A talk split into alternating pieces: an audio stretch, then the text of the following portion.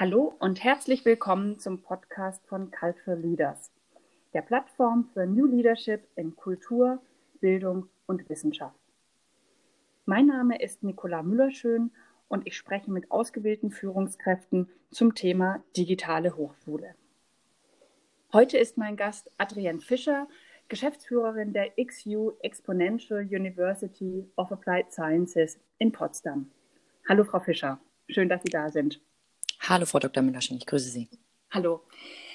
Die XU University wurde vor rund zwei Jahren als Deutschlands erste Hochschule für Digitalisierung und Technologien gegründet.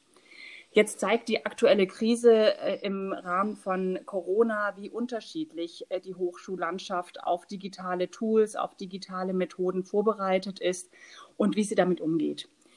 Wie muss ich mir Ihren Hochschulbetrieb vorstellen und war für Sie überhaupt ein Umschalten in den digitalen Modus notwendig? Hm. Eine gute Frage. Ja, seit Studienstart von mehr als einem Jahr, äh, wo wir den ersten Intake hatten, äh, haben wir direkt Microsoft äh, Office 365 äh, mit Teams eingeführt und waren damit eine der ersten Hochschulen in Deutschland, die vollumfänglich und ganzheitlich diese Umgebung genutzt haben. Diese Erfahrung geben wir jetzt gerne auch an andere Hochschulen weiter, mit, damit diese eben davon auch äh, profitieren können. Mit, äh, ja, mit Corona haben wir jetzt erstmals auch die komplette Lehre wir selber komplett online umschiften müssen und sind somit 100 Prozent auf die virtuelle Lehre geswitcht. Und äh, trotzdem bleiben wir natürlich sehr nah an unseren Studierenden dran und wollen greifbar sein und für sie, für ihre Anliegen und Bedürfnisse etc. Das ist uns ganz wichtig, immer nah dran zu bleiben. Bei uns heißt äh, virtuell interaktive ähm, und virtueller Austausch, vor allem aber über kollaborative Tools, über Chats, über Videokommunikation, über virtuelle Gruppenarbeiten. Unsere Studierenden werden bei virtuellen Sessions also nicht allein gelassen, sondern der Dozent ist mit dabei und ist auch fast die ganze Zeit permanent mit dabei und äh, begleitet. Das ist für uns etwas, was sehr wichtig ist und ich glaube, das unterscheidet uns auch von vielen anderen. Allerdings wollen wir natürlich auch in Zukunft nicht auf das Thema Präsenz verzichten. Das möchte ich hier an der Stelle auch nochmal sagen. Wir haben ähm, mit unserem Campus in ähm, Babelsberg in äh, Potsdam einen Ort geschaffen, an dem man sich ja wie in einem zweiten Zuhause fühlen kann. Also so eine Wohlfühlatmosphäre mit viel Raum für freie Entfaltung mit äh, Couch-Ecken. Wir haben auch eine VR-Ecke mit äh, VR-Brillen, die jederzeit für die Studierenden auch frei zugänglich sind. Wir haben einen Roboterarm, also einen echten Roboter. Wir haben einen 3D-Drucker. Ja, auch ne, und dann das ganze Social, was dazugehört, Küche, Tischtennisplatte und so weiter. Wir halten alles sehr offen, sehr hell, sehr modern. Und wir als Team sind eben auch physisch sehr nah und greifbar bei den Studierenden. Ja, und äh, ich glaube, was uns auch nochmal unterscheidet, ist, dass wir mit uns, wir, also als unsere ganzen ähm, Leute aus der Verwaltung, aber auch die Professoren mit den Studierenden per Du sind. Das würde ich sagen, ist auch nicht so häufig. Ich glaube, das ist ganz wichtig, weil das eine ist natürlich das, was die Technik möglich macht, aber das andere ist die Kommunikation. Und äh, wie Sie sagen, das ist jetzt nicht nur in der aktuellen Krisensituation relevant, sondern das geht darüber hinaus, wie spricht man miteinander und welche Plattformen und welche Orte gibt es dafür. Und äh, das ist sicherlich kein Entweder-Oder.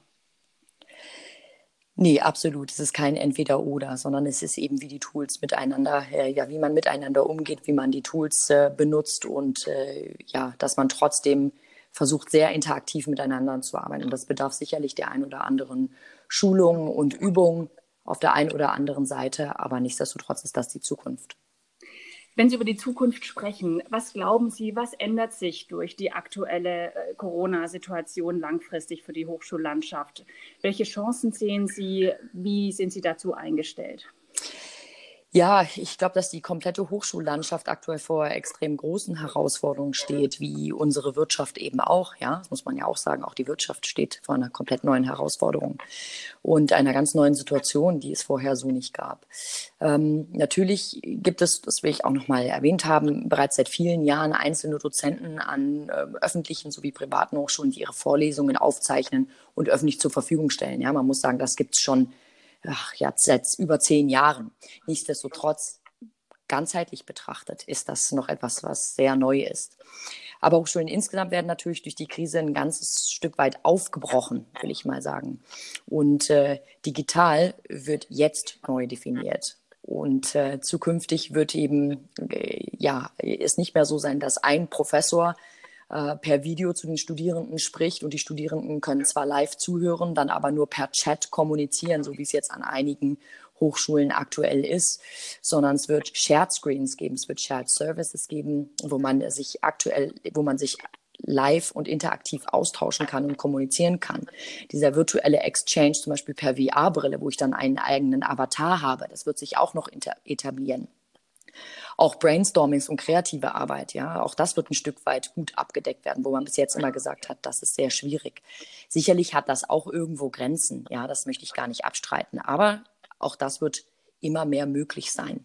Kollaboratives Arbeiten an Dokumenten in Echtzeit zum Beispiel, wo jeder sieht, was der andere gerade am Text verändert. Ja, ist etwas, was ich für Dozenten auch sehr schön finde, weil der natürlich dann auch sehen kann, wo haben meine Studierenden aktuell vielleicht besondere Herausforderungen.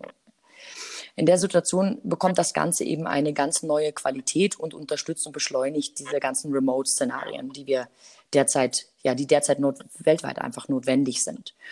Und das alles bringt äh, eine enorme Veränderung in der ganzen Bildungswelt und im Hochschulwesen mit sich. Und ich sehe die Chance, äh, dass ich irgendwann als Studierender wann und wo ich möchte, äh, in meinem eigenen Rhythmus studieren kann, egal, ganz, ganz egal, wo auf der Welt ich bin. Und ich würde so, ja, so weit gehen zu sagen, dass unser ganzes System sich dahingehend verändert, dass ich irgendwann an einzelnen Hochschulen und äh, Universitäten meine Credits sammeln kann, also meine ECTS-Punkte sammeln kann und somit dann die Möglichkeit habe, an verschiedenen Hochschulen zu studieren und eben gerade auch online studieren kann und dann am Ende in einem Fach, äh, in einem Fach ja einen gesammelten Abschluss erhalten kann. Aber das ist eher Zukunftsmusik. Aber ich sehe schon, und das, äh, glaube ich, ähm, haben Sie jetzt auch äh, genau angesprochen, äh, das, in, das ist ein Prozess, der auf den unterschiedlichsten Ebenen stattfindet. Und Digitalisierung in der, in der Hochschullandschaft bedeutet dann eben an der Stelle nicht einfach nur äh, eine Online-Vorlesung, sondern das sind Prozesse, die ganzheitlich betrachtet werden müssen und äh, die auch alle Bereiche betreffen. Mhm. Sie wurden an die XU University als Geschäftsführerin geholt, um Managementstrukturen aufzubauen. Davor haben Sie ein Start-up mit aufgebaut, das Kinder an Robotics heranführt. In beiden Fällen geht es um digitale Innovation und um eine grundlegende Aufbauarbeit. Worauf hätten Sie als nächstes Lust? Gute Frage. Ähm, ich muss gestehen, dass ich mich bisweilen damit noch nicht so wahnsinnig viel ähm, befasst habe. Aber ich glaube, äh, grundsätzlich geht es um äh, Querdenken, Neudenken und Andersdenken. Und als ich in diese Position berufen wurde, habe ich äh, tatsächlich unsere Initiatoren auch gefragt, warum nehmt ihr jemanden wie mich, die ja nun äh, alles andere als Hochschule und hochschultypisch ist und vielleicht auch oft ja ein Querdenker und vielleicht die ein oder andere Regel dann auch mal sagen würde, Mensch, gibt es da nicht auch noch andere Möglichkeiten? Ne?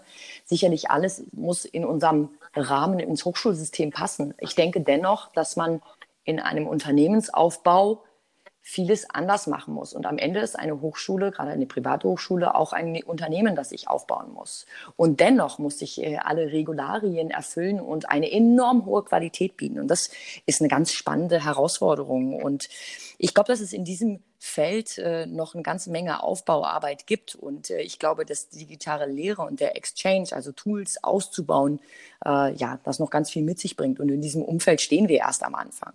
Wir nutzen noch lang nicht, äh, gerade in der Hochschulwelt, aber auch in der Wirtschaft äh, allgemein die Möglichkeiten und Tools, die wir uns heute zur Verfügung stellen. Die sind schon gigantisch, was uns äh, in der Zukunft da noch bevorsteht.